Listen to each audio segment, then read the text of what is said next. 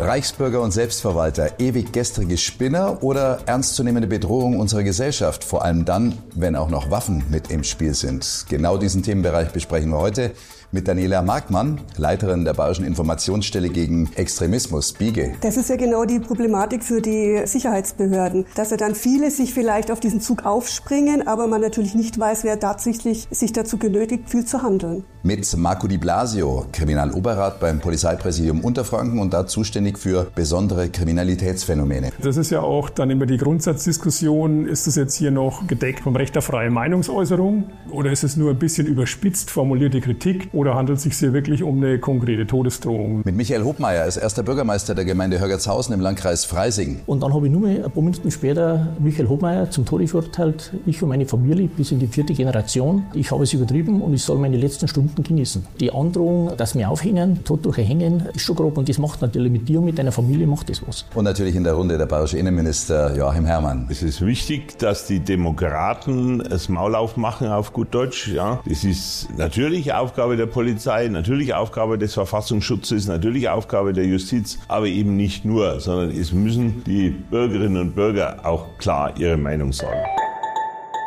Herr Minister, Leute, die sich Fantasiepässe drucken, ihren eigenen Garten als souveränes Staatsgebiet betrachten, das klingt erstmal nach Spinner, nach einer Art Dauerrollenspiel. Welche konkreten Gefahren gehen denn von solchen Menschen aus? Natürlich sind unter solchen Leuten in der Tat auch manche Spinner, die man nicht weiter ernst nehmen muss, aber es sind leider eben auch einige dabei, die schon äh, zu Gewalttaten bereit sind, die bestreiten, dass es diesen Staat überhaupt gibt, die sich weigern, die Regeln dieses Staates zu akzeptieren, die einen in Anführungszeichen nur Steuern hinterziehen wollen, äh, die anderen aber sich wirklich gegen die Rechtsordnung auflehnen wollen und äh, manche dann ja auch mit Gewalt zum Beispiel gegen Polizeibeamte oder Gerichtsvollzieher vorgehen. Es ist auch ja schon zu Morden gekommen und deshalb muss man das leider insgesamt wirklich sehr ernst nehmen. Frau Markmann, was sind das für Menschen? Von denen, die bekannt sind und die dem Reichsbürgerspektrum zugeordnet sind, ist es äh, interessanter Phänomenbereich, weil anders wie bei anderen Bereichen, wo es eher jüngere Menschen sind, sind es da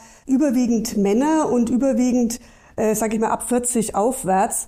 Und bei denen, die man kennt, stellt man eigentlich oft fest, dass die wirtschaftliche Schwierigkeiten hatten, persönliche Schwierigkeiten, dass irgendwas im Leben passiert ist, was das Vertrauen in den Staat angeknackst hat, zum Beispiel, und die sich dann durch meist Selbstradikalisierung im Internet äh, da immer mehr in solche Blasen begeben und dann über Inhalte, die an sich erstmal normal klingen, immer mehr in solche Verschwörungsideologien abgleiten. Herr Di Blasio, zuständig für besondere Kriminalitätsphänomene. Wann merken Sie denn, dass das was Besonderes ist und dass es nicht nur ein Spinner der Einzeltäter ist? Also wir sind hier bei uns im Bereich Unterfranken im Präsidium der Single Point of Contact für unsere Dienststellen, die Polizeidienststellen, aber auch für alle anderen Verwaltungsbehörden und äh, bekommen eben von denen Mitteilungen, wenn sie der Meinung sind, dass da jemand ist, der sich einmal dem Duktus der Szene bedient. Also da sind ja, sage ich mal, jetzt Formulierungen dabei, die sehr klassisch sind. Und dann schauen wir uns das eben an, bewerten das und kommen dann irgendwann zum Ergebnis, das ist sicherlich jemand, der der Ideologie der Reichsbürger oder Selbstverwalter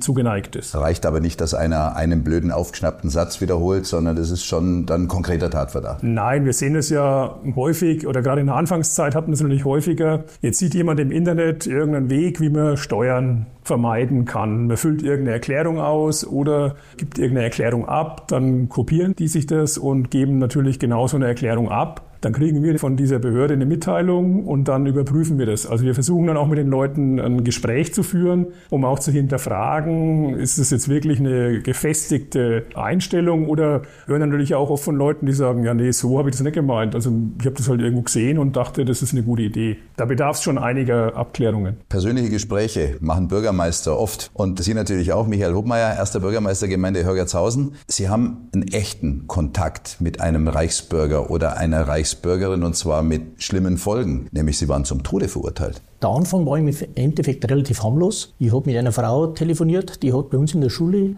E-Mail geschickt, dass die Lehrer, wenn im Sinne von Corona die Tests an die Kinder durchführen, vor das Gerichtsgericht kommen. Und das war der Ursprung, da wo dann meine Rektorin ein bisschen aufgebracht war.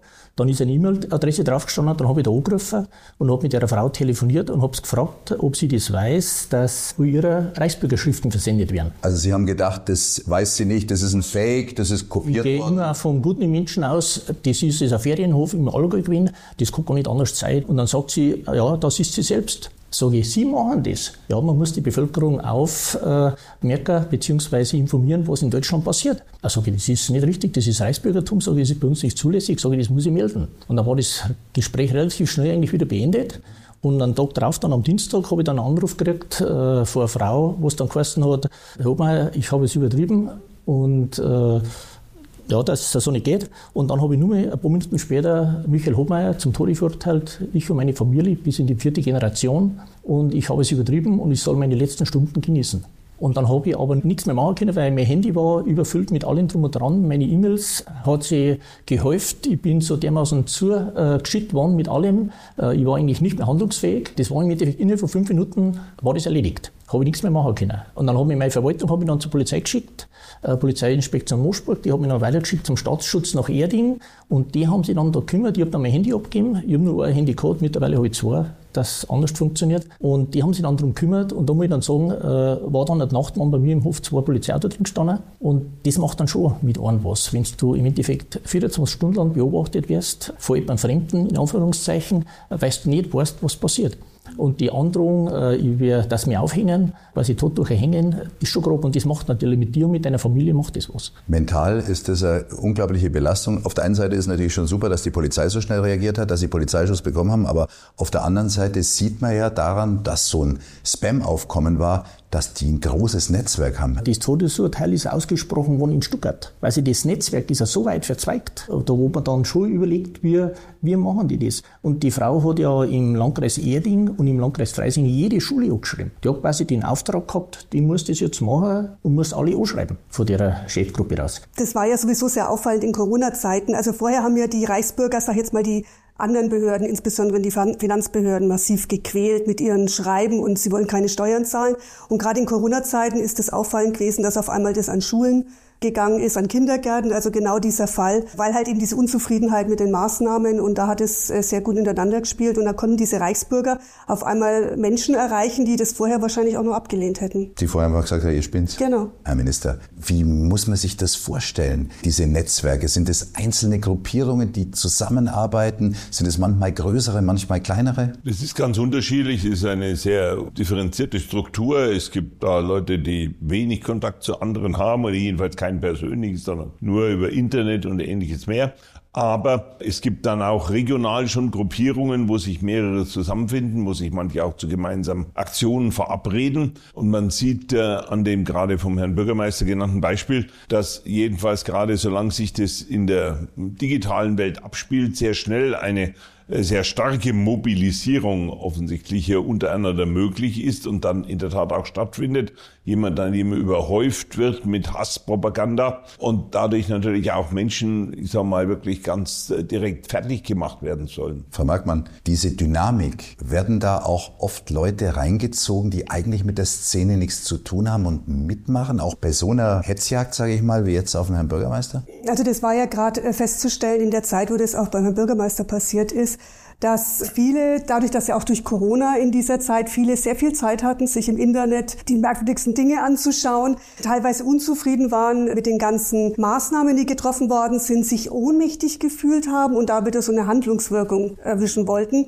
Und dann halt in diese sowohl Rechtsextremismus als auch Reichsbürgerideologie reinkommen und wie wir ja gesagt haben, diese Scharf, was damals dahinter stand, das ist eine Organisation, die es im Zweiten Weltkrieg tatsächlich gegeben hat. Also es ist so eine Kernwahrheit dabei waren ja äh, alliierte Streitkräfte, die aber eben dann aufgelöst wurden. Und daraus ist so eine typische Reichsbürger Verschwörungstheorie. Wir leben noch in einem besetzten Land. Deswegen haben die Alliierten noch das Sagen. Der eine, der da dann in Corona-Zeiten sehr aktiv war, hat sich ja dann als Commander dargestellt und da seine Todesdrohungen ausgesprochen. Und man muss sich das halt immer vorstellen, es ist im Internet und da, wenn man 100 oder 200 Leute bundesweit zu bekommen, ist nicht schwer. Das muss man sich immer die Relationen anschauen. Über über 80 Millionen Bewohner allein in Deutschland. Im, im Internet finde ich da ganz viele.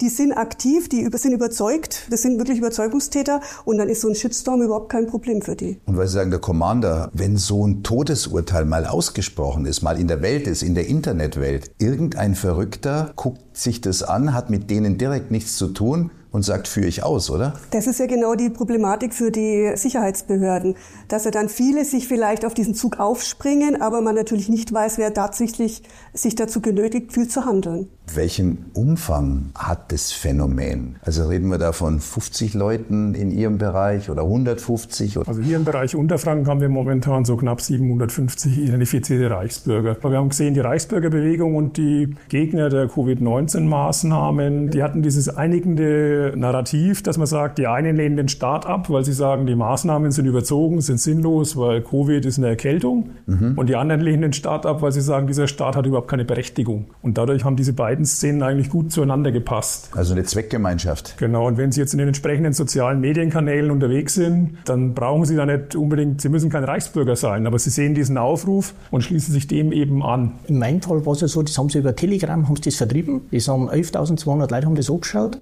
und ich bin mittlerweile in sieben Staatsanwaltschaften wegen Verfahren gemeldet. Bundesweit mäßig, Berlin, Karlsruhe, ist Essen, es geht da wirklich weit umeinander, weil mit dem Telegram-Kanal ja so viel die Möglichkeit gehabt haben, ah, die schauen wir jetzt so und ich bin ja mit Bild, mit Telefonnummer, mit E-Mail-Adresse, haben die mir ja frei in die Landschaft eingestellt.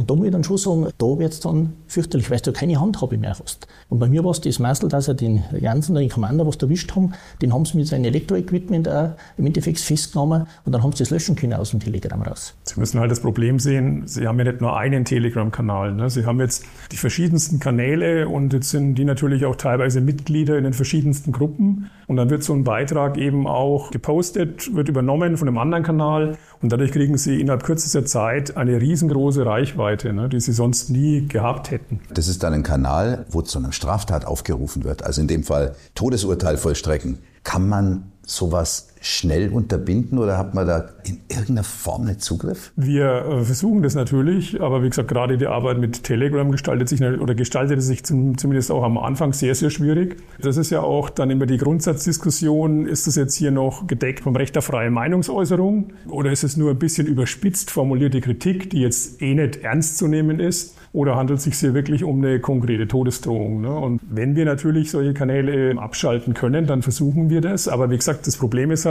das verbreitet sich ja wahnsinnig schnell viral in den verschiedensten Gruppen. Viele teilen das dann auch nur, also die, die setzen es auch kommentarlos einfach weiter. Andere kommentieren es, Ne? Und dann geht es natürlich auch auf andere Plattformen weiter. Ne? Dann ist es nicht so, dass es dann bei Telegram bleibt, sondern der nächste setzt dann auf Twitter oder jetzt X um, der nächste wieder in seinem Kanal. Instagram, wo auch immer, ne? Facebook. Ja. Das ist natürlich das Problem an der Sache. Dieses Thema Reichsbürger ist natürlich jetzt sehr bewusst bei der Bevölkerung seit dieser Razzia, dieser Großrazzia gegen die Reichsbürger, die den Umsturz geplant haben. Jetzt haben sie natürlich etliche gesagt, 25 Leute sollen die Bundesregierung stürzen. Wie soll das denn gehen? Das können doch nur Irre sein.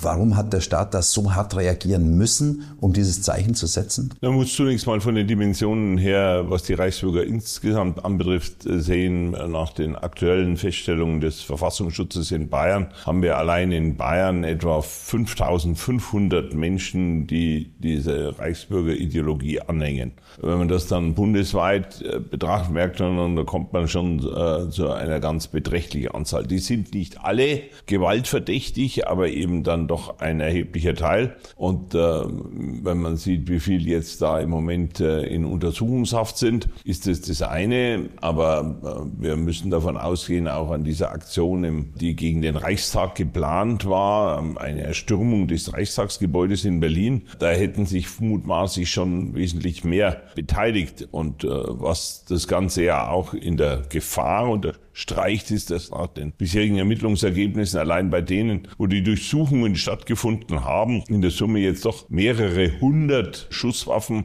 und tausende Schussschutzmunition gefunden wurden. Natürlich wäre es nicht ernsthaft denen gelungen, jetzt die Bundesrepublik Deutschland aus den Angeln zu heben. Aber sie hätten natürlich schon einen erheblichen Schaden anrichten können. Da hätte es wahrscheinlich schon viele Tote und Verletzte gegeben, wenn sie wirklich mit diesem Sturm auf den Reichstag in Berlin ernst gemacht hätten. Und äh, insofern sind natürlich gerade auch unsere konsequenten Maßnahmen, allen Reichsbürgern waffenrechtliche Erlaubnisse zu entziehen und ihre Waffen wegzunehmen, ein ganz wesentlicher Ansatzpunkt. Herr Bürgermeister, schnell und entschlossen handeln, dass die Behörden, dass die Regierung schnell und entschlossen handelt gegen solche Kriminelle, davon haben Sie in Anführungszeichen profitiert. Aber die Frage ist, was ist davon übrig geblieben? Wie ist es bei Ihnen im Ort jetzt? Also da bleibt doch was.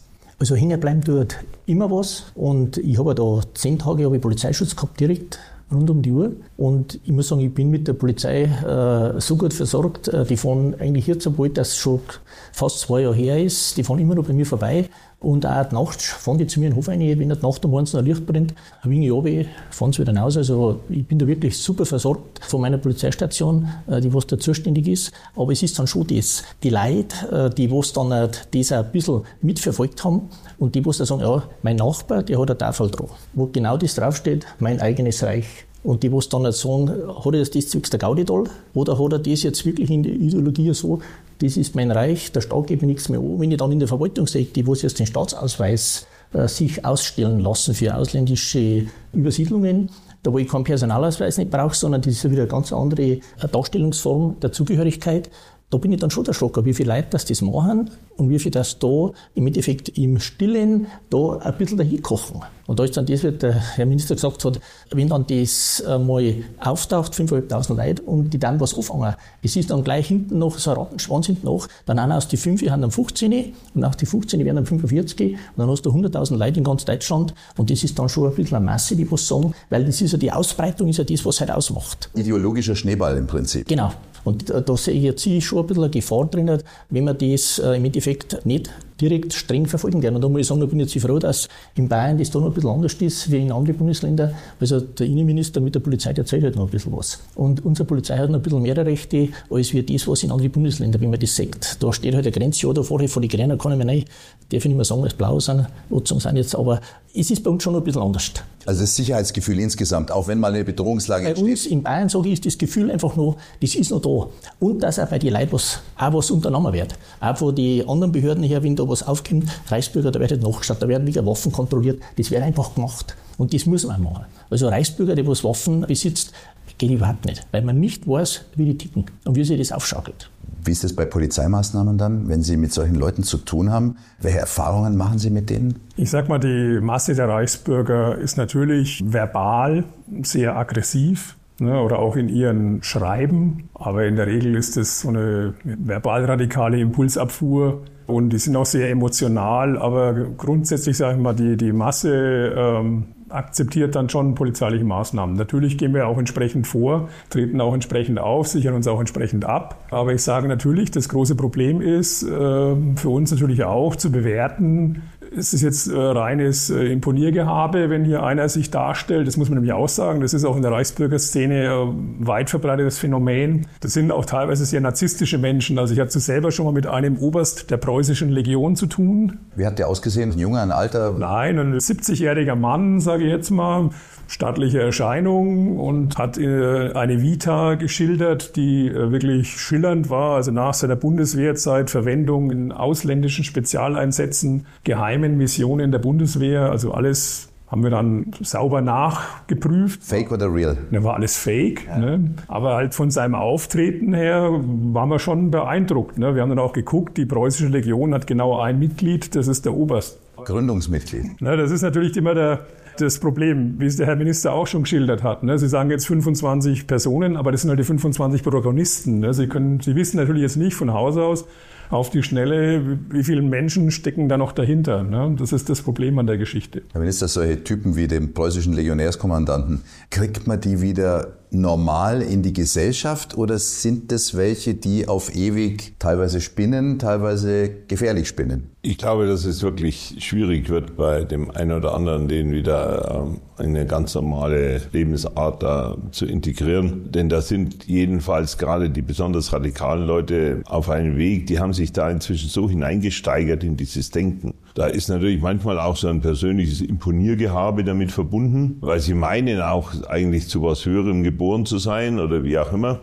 Aber insgesamt, äh, sie sind da schon willens, diesen ganzen Staat in seiner Existenz zu bestreiten, zu erklären, für was ganz anderes zu kämpfen. Und sie steigern sich da wirklich dann manche derartig fanatisch hinein, dass ich jedenfalls auf den ersten Blick keinen Weg sehe, wie man da schnell wieder davon runterbekommt. Man muss jedenfalls von Seiten dieses Staates sich stark genug klar dagegen stellen. Und das ist eigentlich das Entscheidende, das ist das Einzige, denke ich, auch wenn man mal sich derartig auch in solche Gewaltorgien hineingesteigert hat, dann verstehen die auch keine äh, sanften Ratschläge mehr, sondern da kann nur dieser Staat, das ist das Einzige, wofür sie dann, ich hoffe, Respekt haben, dass dieser Staat in aller Härte und Konsequenz sich dagegen stellt und die wieder in ihre Schranken weist. Im April war die Verhandlung von der Frau, die was mir damals im Endeffekt, die was totgeschrieben hat.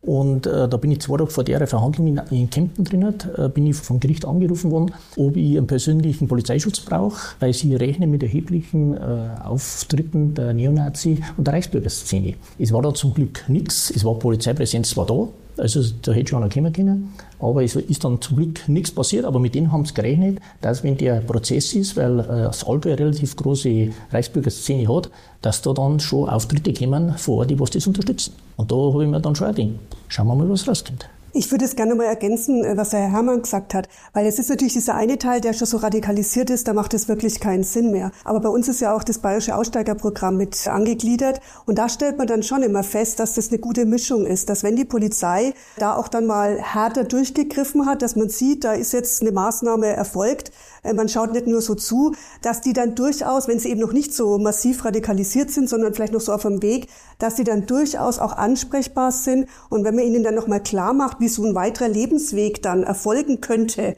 und ob sie diesen Weg wirklich gehen wollen und was das womöglich für ihre Familie bedeutet, dass man da doch den einen oder anderen sozusagen wieder zurückholen kann. Heißt aber, man muss rechtzeitig sie aus diesem Umfeld befreien. Umso früher, umso besser. Ist ja ganz nachvollziehbar. Eine Radikalisierung dauert oft auch länger. Desto länger dauert auch die Deradikalisierung. Und wenn man sie frühzeitiger erwischt, und da ist, kann ich Ihnen Hubmeier nur recht geben, ist ja unsere Polizei oftmals sehr frühzeitig auch da und das funktioniert dann doch in vielen Fällen. Herr Minister, spüren Sie da eine schleichende Akzeptanz von solchen Ideologien? Also dass wirklich diese, diese Extremen es schaffen, die normale Gesellschaft jetzt dauerhaft zu infiltrieren? Oder war Corona schon so ein besonderer Rahmen, der nicht mehr kommt? Nun, die Corona-Maßnahmen waren natürlich ein äh, schon gravierender Eingriff in die Freiheit der Menschen, um angesichts der Todesgefahren durch diese Pandemie äh, Menschenleben zu retten. Aber man muss das klar bekennen, es war ein Eingriff in die sonstigen Freiheitsrechte der Menschen, wie sie im Bestehen der Bundesrepublik Deutschland sonst so noch nie gegeben hat. Da kann man zunächst einmal durchaus Verständnis dafür haben, dass sich da jemand drüber aufgeregt hat und äh, dann geht ja die Meinungen, welche Maßnahmen waren wirklich hilfreich und welche waren übertrieben, da kann man beliebig lange diskutieren. Aber das Entscheidende ist, dass die Corona-Pandemie das vielleicht dem einen zusätzlichen Schub gegeben hat. Aber die Reichsbürger gab es vorher schon. Es gab auch schon vor äh, dieser Pandemie zum Beispiel Mordopfer der Reichsbürger. Es ist nicht so, dass sie erst dadurch äh, so radikalisiert wurden. Sie haben schon vorher natürlich Zulauf bekommen, vielleicht durch äh, die Corona-Pandemie dann noch mehr Zulauf. Und klar ist jedenfalls, alles, was sie jetzt tun, hat längst nichts mehr mit Corona zu tun. Denn die Corona-Maßnahmen sind ja alle wieder abgeschafft, aufgehoben. Äh, man könnte jetzt also sich wieder mit Begeisterung zu diesem demokratischen Rechtsstaat bekennen. Das tun sie aber eben gerade nicht, sondern sie suchen jedes Argument, mit dem sie sich entsprechend weiter von diesem Staat entfernen können. Das ist nicht die Mehrheit in unserem Land und wir stehen sicherlich nicht vor einem Umsturz. Aber auf der anderen Seite sind es zahlenmäßig eben doch so viele, dass ich das nicht etwa vernachlässigen kann. Ich kann nicht hergehen und sagen, na ja, das ist doch im Vergleich zu 80 Millionen Einwohnern in Deutschland, äh, spielt das doch keine so große Rolle. Dafür sind es inzwischen schon viel zu viele.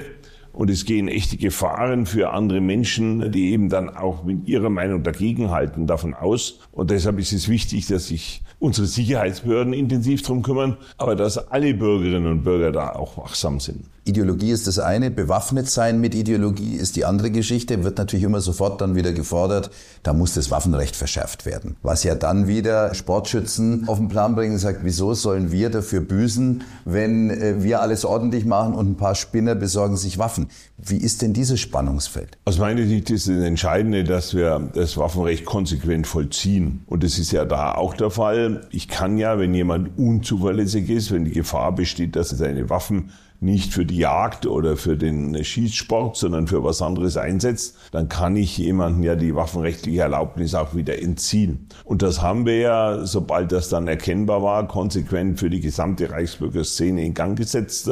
Wir haben inzwischen schon Hunderten von Leuten aus dieser Szene, die in der Tat überdurchschnittlich häufig als Jäger oder Sportschützen registriert sind, um Waffen zu haben. Wir haben konsequent begonnen, diese waffenrechtliche Erlaubnisse einzuziehen. Wir leben in einem Rechtsstaat. Es kann dann auch jeder Reichsbürger zum Beispiel gegen den Bescheid des Landratsamtes klagen, obwohl er eigentlich bestreitet, dass es dieses Gericht überhaupt gibt und obwohl er bestreitet, dass es dieses Landratsamt überhaupt gibt. Und Aber die dann, klagen dann. erheben die doch Klage dagegen, weil sie dann doch die Chancen dieses Rechtsstaats ausschöpfen wollen.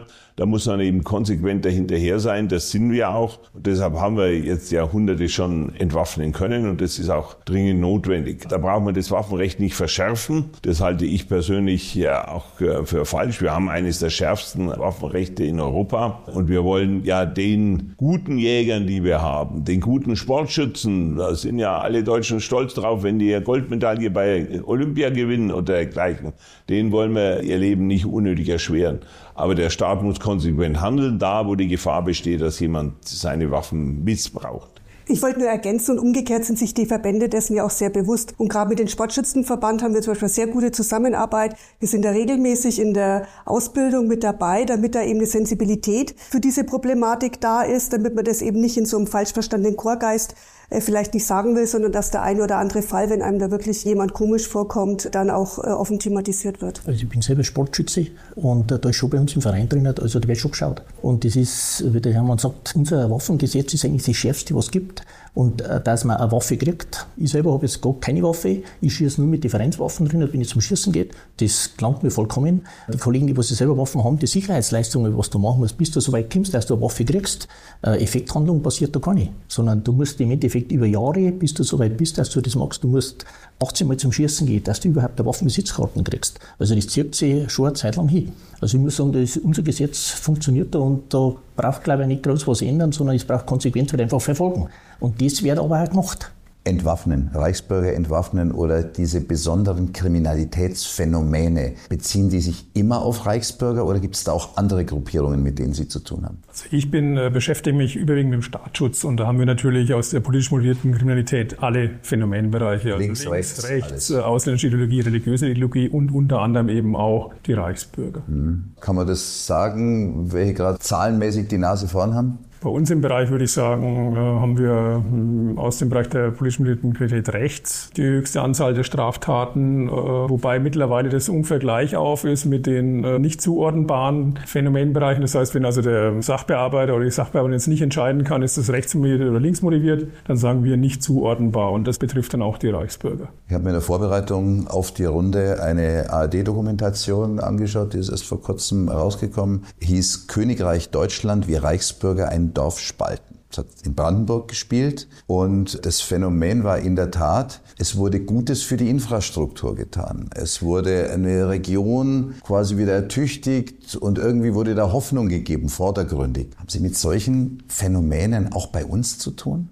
Also zum Glück nicht in dem Ausmaß, wie es in den ostdeutschen Bundesländern teilweise ist. Es hat natürlich immer diesen besonderen Touch, weil das natürlich dieses Zurück zur Natur, wir wollen wieder heimatnah leben, ist ja erstmal nichts Verwerfliches und hat ja in dieser ganzen Klimadebatte durchaus auch Anklang gefunden. Und auch da muss man halt immer wieder schauen, dass Extremisten, und das ist jetzt nicht nur bei Reichsbürgern, sondern auch im rechtsextremistischen Bereich, dass da einfach diese Thematik dann auch versucht wird zu nutzen um sozusagen da den Einfall in die andere Bevölkerungsschichten zu bekommen. Weil man sagt, klingt vernünftig. Klingt vernünftig, kann ich, kann ich mir ja. vorstellen. Ich möchte eigentlich auch viel näher dran leben, möchte mein Bioobst anbauen. Ist ja alles auch nichts Verwerfliches, muss man sagen. Und da muss man halt immer besonders aufpassen. Das ist ja auch äh, mit unsere Aufgabe, dass man einfach immer schaut durch die Sicherheitsbehörden, wenn da bekannt ist, sei es vom Verfassungsschutz oder von der Polizei, wer sind da vielleicht diejenigen, die da ins Dorf kommen wollen, liegen dazu Erkenntnisse vor, dass man einfach Aufklärungsarbeit betreibt. Tatsächlich dann äh, dagegen vorzugehen, man darf immer nicht vergessen, das ist in Deutschland nicht verboten. Also ich kann dir nicht einfach verbieten, dass die Ländereien oder so kaufen, sondern es ist die Aufgabe, dass man die Bürger dann äh, handlungsfähig macht, damit sie selber entscheiden können als Zivilgesellschaft, wie gehe ich damit um? Herr Minister, wenn jetzt jemand hektarweise Grund kauft oder alte Gutshöfe und sagt, das ist jetzt, wie in dem speziellen Fall, das Königreich Deutschland, kann man da was dagegen machen oder nichts dagegen machen? Also per se mal, darf jeder das so nennen? Können Sie sagen, das ist das Königreich, was auch immer? Zunächst mal, wenn jemand Grundstücke kauft, das kann ich in der Regel niemanden verwehren, wenn er nicht irgend einen anderen äh, Straftatbestand verstößt. Das ist klar. Zunächst mal für sich persönlich, ob der jetzt an die Haustür schreibt Villa Kunterbund oder Königreich äh, XY, das kann er im Prinzip auch jeder machen und spinnen, wie er mag. Wenn er daraus aber resultiert, dass er eigentlich nicht mehr äh, zum Beispiel der Gemeinde XY mit ihrem Bürgermeister angehört oder meint, er könne sich über das, was der Landkreis und der Landrat und der Kreistag regelt, hinwegsetzen und das ginge hier nichts mehr an, dann geht das natürlich einen klaren Schritt zu weit und da muss man klar sagen, niemand kann sich sozusagen aus unserem Rechtsstaat äh, und aus dem, was hier an Regeln gilt, einfach verabschieden. Und das wird dieser Staat auch nicht zulassen. Haben Sie bei Ihnen in der Gemeinde eigentlich auch mit solchen Strukturen zu tun oder mit manchen Leuten, die ein bisschen komische Ansichten haben erstmal? Also ich habe einen speziellen Fall, da hat der Richter gesagt zu mir, ich darf nicht mehr Reichsbürger sagen, weil er eigentlich kein Reichsbürger ist, aber er weiß genau, mit was für Wege und Mittel er die Behörde aushebeln kann. Uns in der Verwaltung, in der Gemeinde, auch im Landratsamt, Finanzamt etc. weiß er genau. Aber er hat im Amtsgericht in Landshut unten schon 25 Verfahren anhänglich. Er ist ja schon mit der doppelten Flinten vor mir gestanden. Ich habe einen Heckenschnitt gemacht bei dem ersatzweise mit Polizeischutz, weil das nicht anders geht, weil wir nicht wissen, wie der reagiert. Der ist Jäger. Er ist jetzt ja kein Reichsbürger, also hat mir die Waffe nicht abnehmen können. Aber das Risiko, dass ich meinen Bauch auf der Hischig zum Hecken schneiden und er dann mit der Waffe rausgeht, das war mir zu groß. Da habe ich die Polizei gebeten, die sind da mit da. Das haben wir da früh um halb acht haben wir das dann gemacht. Das war im Muschberg kein Problem hat eine große Wirkung in der Gemeinde gehabt, dass man sagt, hoppala, wir lassen uns nicht alles gefallen. Und äh, ja, ein bisschen ist jetzt schon ein Schritt zurückgegangen, weil das hat auch gespannt, ich bin da einer, ich setze mich da schon auseinander mit ihm und er kommt da bei mir auch nicht durch, weil das einfach nicht geht. Sie sind aber auch der Freund des offenen Wortes und reden auch mit den Leuten. Das ist ja das. Was aber auch manchmal ein bisschen gefährlich ist, oder? Mit dem muss man leben. Ja, aber es ist wichtig. Es ist wichtig, dass die Demokraten das Maul aufmachen, auf gut Deutsch, ja. Und äh, eben, wenn solcher Unfug verbreitet wird, sich dem klar entgegenstellen. Das ist natürlich Aufgabe der Polizei, natürlich Aufgabe des Verfassungsschutzes, natürlich Aufgabe der Justiz, aber eben nicht nur, sondern es müssen die Bürgerinnen und Bürger auch klar ihre Meinung sagen weil nämlich dann diese Mund-zu-Mund-Propaganda in die falsche Richtung gar nicht erst passieren kann. So wäre natürlich der Idealfall und dass man einfach auch was dagegen stellt und dass man deutlich macht, mit was man nicht einverstanden ist. Ich meine, es gibt ja viele Probleme, die gesellschaftlich nicht positiv für die Entwicklung sind, aber deswegen ja nicht extremistisch und das muss ja auch die Zivilgesellschaft untereinander aushandeln. Ziehen Sie dann von der Polizeiseite auch äh, Beratungsstellen zu oder wie greift es dann Hand in Hand, damit man solche Menschen an der Hand nimmt, um sie wieder rauszukriegen aus so einer, sagen wir, ideologischen Umklammerung? Ja gut, wir sind ja nun mal eher für die Strafverfolgung und für die, wir sind natürlich auch für Prävention zuständig, aber das würde uns natürlich überfordern, weil das ist dann ein klares Tätigkeitsfeld für die Biege.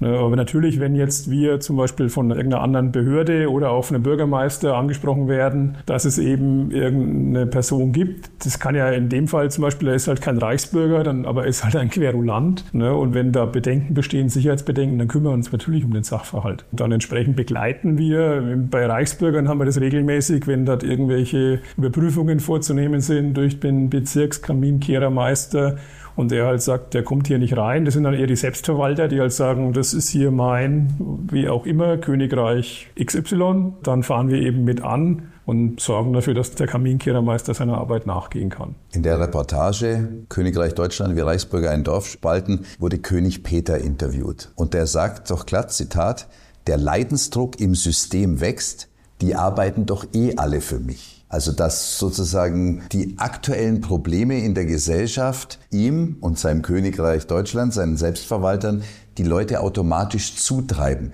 Sehen Sie ein Körnchen Wahrheit, dass die Probleme so arg sind bei den Leuten, dass die dann irgendwann mal überschnappen? Äh, da sehe ich schon ein Riesenproblem drin, weil die saugen das im Endeffekt ja auf, nehmen die Problematiken, was angesprochen werden, der nur einen kleinen Punkt mit einsetzen, ja, es habt ja recht. Und das ist natürlich schon wieder das Zuckerl, was die anderen brauchen, dass sie mitlaufen.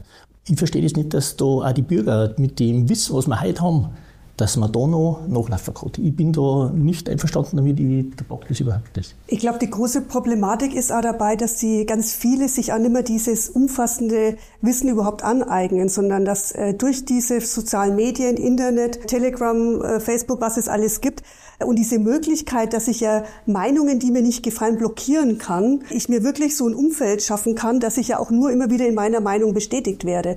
Und äh, da kann ich mich natürlich dann wunderbar in irgendwas reinsteigern, weil ich ja die andere Seite womöglich gar nicht mehr höre. Und das hat sich, glaube ich, in den letzten Jahren wirklich sehr verstärkt. Ich glaube, er muss aber auch aufpassen, um auf die Frage Königreich Deutschland zurückzukommen. Ne?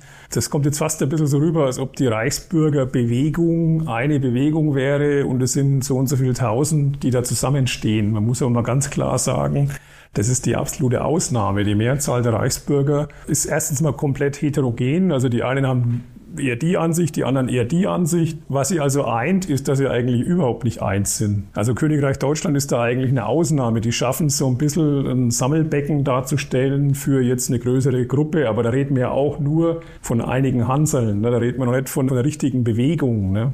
Und jetzt bei uns zum Beispiel in der Region muss man sagen, da gibt es keine Bewegung. Die sind in Foren unterwegs, wo man sich austauscht, wo man Ideen vom anderen aufnimmt, auch mal teilt oder auch einfach nur liked. Aber man ist jetzt nicht, dass man sagt, die gehören zusammen. Das wäre falsch aus meiner Sicht. Wenn wir mal von Demonstrationen sprechen, da wird ja auch oft alles in einen Topf geschmissen. Das sind paar Radikale und dann färbt das ab. Wie kann man sowas verhindern? Ich denke durch Aufklärung, indem man im, im Idealfall zuvor vielleicht darauf hinweisen kann. Versammlungsfreiheit auf Demonstrationen ist ja ein hohes Gut in unserer Gesellschaft, aber dass ich schon vom Bürger erwarten kann, überleg dir, wer so eine Demonstration angemeldet hat, was der vielleicht für Ziele verfolgt. Immer Demokratie lebt schon vom mündigen Bürger. Das war ja auch die Herausforderung in Corona-Zeit mit diesen Spaziergängen, weil ja keine Anmeldungen erfolgten, wo man so sagen kann, dann kann ich natürlich dem Einzelnen auch nicht so leicht zuordnen, welche Richtung gehört. Man kann nicht sagen, guck mal, das war der guck mal, das war doch ein Rechtsextremist. Genau, guck mal, das war ein Rechtsextremist, der angemeldet hat und du bist mitgelaufen. Da kannst du danach nicht sagen, du warst naiv. Wenn Rechtsextremisten oder Reichsbürger mitlaufen, da muss man dann sicher immer aufpassen, in welcher Häufigkeit, in welcher Intensität. Da sollte man auch sehr aufpassen, glaube ich, auch von Seiten der Medien, dass man nicht immer alle sofort in denselben Topf schmeißt, weil das natürlich auch wieder Wasser auf die Mühlen dann der Extremisten ist. Und es ist ja doch immer so eine gewisse Konkurrenz. Wer zieht jetzt sozusagen den, der im Zweifel ist, auf seine Seite? Und das sollte man vielleicht schon auch als Demokraten dann eben auch versuchen, die wieder auf unsere Seite zu ziehen. Eine gewisse Auseinandersetzung über die jeweils politischen richtigen Maßnahmen gehört ja zur Demokratie dazu. Und äh, da gehört der Meinungsstreit zwischen den verschiedenen demokratischen Parteien dazu. Und dazu gehören dann auch Demonstrationen auf der Straße und, und, und. Das Entscheidende ist, dass wir es bei Teilen der Reichsbürger irgendwas mit Leuten zu tun haben, die aber jetzt nicht nicht so, wie wenn CSU und SPD und Grüne um den richtigen Weg ringen und unterschiedliche Meinungen sind, aber sich einig sind drin, ja, aber wir leben in einer demokratischen, freiheitlichen Republik, sondern dass da Leute unterwegs sind, die aus der Kritik daraus, da hat jetzt irgendwas nicht gepasst in Berlin und da wurden falsche Entscheidungen getroffen, die daraus nicht sind, dann wollen wir da eine andere Partei haben, sondern die dann sagen, dieser ganze Staat ist falsch, diese ganze Republik ist falsch, das ganze System ist falsch. Da ist eine große große Nähe der Reichsbürger auch zu anderen rechtsextremistischen Organisationen. Und das ist das eigentliche Gefährliche, dass damit eben nicht nur ein anderer politischer Weg vorgeschlagen wird, sondern es wird letztendlich beabsichtigt, äh, diese ganze Republik zu zerschlagen. Und äh, ein völlig anderes System, das jedenfalls nicht demokratisch geprägt ist, das nicht das Ergebnis von demokratischen Wahlen ist, zu installieren. Und das ist das eigentlich Gefährliche und deshalb müssen wir auf jeden Fall einen Teil der Reichsbürger auch als echte Staatsfeinde ansehen. Man muss sich da auch mal sehr selber überlegen, in welcher Rolle das man eigentlich agiert. Das ist gerade bei Reichsbürgern, finde ich immer sehr interessant, weil wir bei den Behördenberatungen immer sehr sagen, da bleibt man sehr strikt und sehr klar, lasst euch auf keine Diskussion ein. Wenn so ein Reichsbürger natürlich in der Schule auftaucht oder im Kindergarten, so als Elternteil, da kann ich natürlich nicht so strikt sein. Da muss ich mir natürlich versuchen, eine andere Ebene zu machen. Und wenn es natürlich in meinem Bekannten- oder Freundeskreis oder sogar Familie ist, dann muss ich ja erst recht mir überlegen, wie gehe ich damit um. Und dann ist es eigentlich immer ganz wichtig, dass man klare Kante gegen die Position zeigt, aber auch den Menschen nicht als solches so insgesamt ablehnt. Und dann kann es vielleicht gelingen. Vielleicht. Man muss wieder stark nachsitzen, die Infiltrierung. Ich habe das gerade im Kindergarten. Eine Mutter, die hat hat sehr stark äh, im Endeffekt im Kindergarten eingewirkt, wie der Kindergarten seine Versorgung für die Kinder macht, mit einem ganz radikalen Weg. Und da ist auch die von der Reichsbürgerszene nicht weit weg, hat bezeichnet auch selber Frau Oberst und barisch gesagt, die habe ich im Kindergarten ausgeschmissen. Das ist nicht gegangen. Ich habe da meinen Kindergarten schützen müssen. Ich habe meine Kinder schützen müssen. Die restlichen Eltern, die haben mir des Feldes verwiesen. Das ist nicht gegangen die kannst du nicht halten. Wenn jetzt ein Bürgermeister nicht so konsequent ist oder man aufgrund des Auftretens der jeweiligen Person irgendwie sich einschüchtern lässt, ist dann die Polizei zur Stelle oder ist, ist das noch keine Eingriffsmöglichkeit für die Polizei, wenn eine wie auch immer geartete Bedrohungslage entstehen kann? Das war da schon schwierig. Naja gut, wenn jetzt jemand energisch auftritt und sich Sachargumenten gegenüber resistent zeigt, das ist natürlich noch kein Fall für die Polizei. Also wenn wir natürlich jetzt informiert werden von dem Träger und der sagt, das war zu Corona-Zeiten zum Beispiel, dass halt eine Schule gesagt hat, sie haben hier ein Elternpaar, das sind massive Maßnahmengegner, die schreien die Lehrer an, dann ist wir schon mal, haben wir auch eine Gefährderansprache dort gemacht und haben die darauf hingewiesen, dass sie sich entsprechend zu verhalten haben. Und als dann auch ein Hausverbot ausgesprochen wurde von der Schule, haben wir gesagt, wir werden dieses Hausverbot natürlich auch durchsetzen für die Schule. Aber wie gesagt, da muss man schon unterscheiden, sind wir jetzt noch in der Diskussion oder in, in einem Streit oder wird es jetzt schon strafrechtlich relevant? Gefährderansprache aus Ihrer Erfahrung bei der Gruppierung, bringt das was? Durchaus. Ja, also wie gesagt, es gibt natürlich welche, mit denen werden Sie kein vernünftiges Gespräch führen können. Also Sie werden ihn jetzt nicht überzeugen können davon, dass seine Gedankenwelt falsch ist. Aber Sie zeigen ihm halt im Rahmen der Gefährderansprache auf, was sein Verhalten, wenn es sich nicht ändert, für ihn für Konsequenzen haben wird. Und Sie zeigen ihm auch auf, dass wir diese Möglichkeiten, die uns zur Verfügung stehen, auch konsequent durchziehen werden. Das heißt natürlich, dann lässt er möglicherweise von seinem Verhalten ab. Ich bin mir natürlich auch bewusst, wir können die Leute nicht im Kopf ändern. Ne? Wir können ihnen nur zeigen, da sind die Grenzen, bis dahin könnt ihr gehen, wie es der Hermann auch gesagt hat. Wir, wir leben ja vom Diskurs. Ne? Das ist ja auch okay. Man kann ja durchaus geteilter Meinung sein zu irgendeinem Thema, aber es gibt Grenzen und innerhalb dieser Grenzen muss man sich bewegen. Ansonsten muss man halt damit rechnen, dass man mal von der Maßnahme betroffener sein wird. Herr Hubenmeier, wir sind schon in der Schlussrunde. Tipp an Bürgermeisterkollegen und Kolleginnen, wenn man mit solchen Menschen zu tun hat, wie macht man es richtig mit Ihren Erfahrungen? Also nach meiner Erfahrung mit dem Fall von 2021 äh, auf alle Fälle in Zusammenarbeit äh, mit Polizei und Staatsschutz sehe ich ganz wichtig, äh, dass man das, äh, wenn man so einen Fall hat, auch mit annimmt und äh, so im Endeffekt weiterlebt in der Zusammenarbeit. Für einen Bürgermeisterkolleginnen oder Kollegen muss ich sagen, immer nach Recht und Gesetz, dann ist man nicht angreifbar und einfach konsequent sein. Das ist immer zum Schutz unserer Bürger, das, was wir machen. Und da bin jetzt ich als Bürgermeister im Endeffekt in der gleichen Situation als wie der Hermann. Als Innenminister, wir zwei müssen wir es aushalten, dass wir unsere Bürger schützen können. Ich im Kleinen in der Gemeinde unten und da halt für den Freistaat Bayern. Aber das dazwischen drin hat, das muss im Endeffekt jeder selber handeln können. Wir können bloß anstoßen und halt einfach mitwirken. Und für das dazwischen können Sie auch helfen, Frau Markmann, mit der Biege. Ihre Tipps, wie man wachsam ist, wie man Sachen erkennt und wie man vielleicht ins Gespräch kommt? Also ich würde auch immer sagen, dass man aufmerksam sein soll und dann, wenn einem was komisch vorkommt, sich auch nicht scheuen, dann wirklich bei den Stellen, und da gibt es ja wirklich viele Stellen und wir sind eine davon, sich dann auch Rat einzuholen. Das Beispiel jetzt mit dem Kindergarten jetzt so ein typisches Beispiel, wo man sagt, natürlich geht da nicht die Polizei rein und verhaftet jemanden, aber es wäre so was Typisches, wo man sich als runder Tisch zusammensetzt, wo man schaut, was kann jeder machen, was gibt's vielleicht für Vortragsmöglichkeiten, einfach zu sensibilisieren, auch für die Thematik. Man darf das nicht unterschätzen, wie viele Menschen mit dieser Thematik auch noch nichts zu tun hatten und die dann völlig überrascht sind, wenn man ihnen da vielleicht Hintergründe erzählt. Also das wäre eigentlich dieses immer Aufmerksamkeit und sich dann Hilfe holen wenn einem was komisch vorkommt. Herr Minister, von Ihnen als Innenminister Tipps, wie geht man um, wie sensibel soll man sein? Ich glaube, es ist wichtig, dass man vor allen Dingen den Mund aufmacht. Ich sage das nochmal, dass man klar widerspricht, wenn jemand solchen Unfug erzählt, auch am Stammtisch äh, im Gasthaus oder wo auch immer, dass man nicht sagt, na ja, gut, lassen wir mal reden oder muss man nicht so ernst nehmen, sondern wenn es derartig wirklich abseitig und extrem ist, dann muss man den Mund aufmachen und dann muss man dagegenhalten und sagen, hier, das ist doch Blödsinn. Und da bin ich völlig anderer Meinung und das lassen wir uns hier auch nicht gefallen. Und äh, ich will zum anderen sagen, ich habe wirklich großen Respekt davor, wie der Herr Bürgermeister sich da engagiert und eben auch eine glasklare Linie fährt. Das machen nicht alle Kommunalpolitiker äh, und man muss auch Verständnis dafür haben, dass manche dann sogar schon das Handtuch geworfen haben, weil sie dem Druck äh, einfach nicht mehr ausgehalten haben. Insofern großen Respekt und vielen Dank. Äh, alle Bürgermeisterinnen und Bürgermeister als Beispiel, die das aushalten, die sich hinstellen, die dagegenhalten.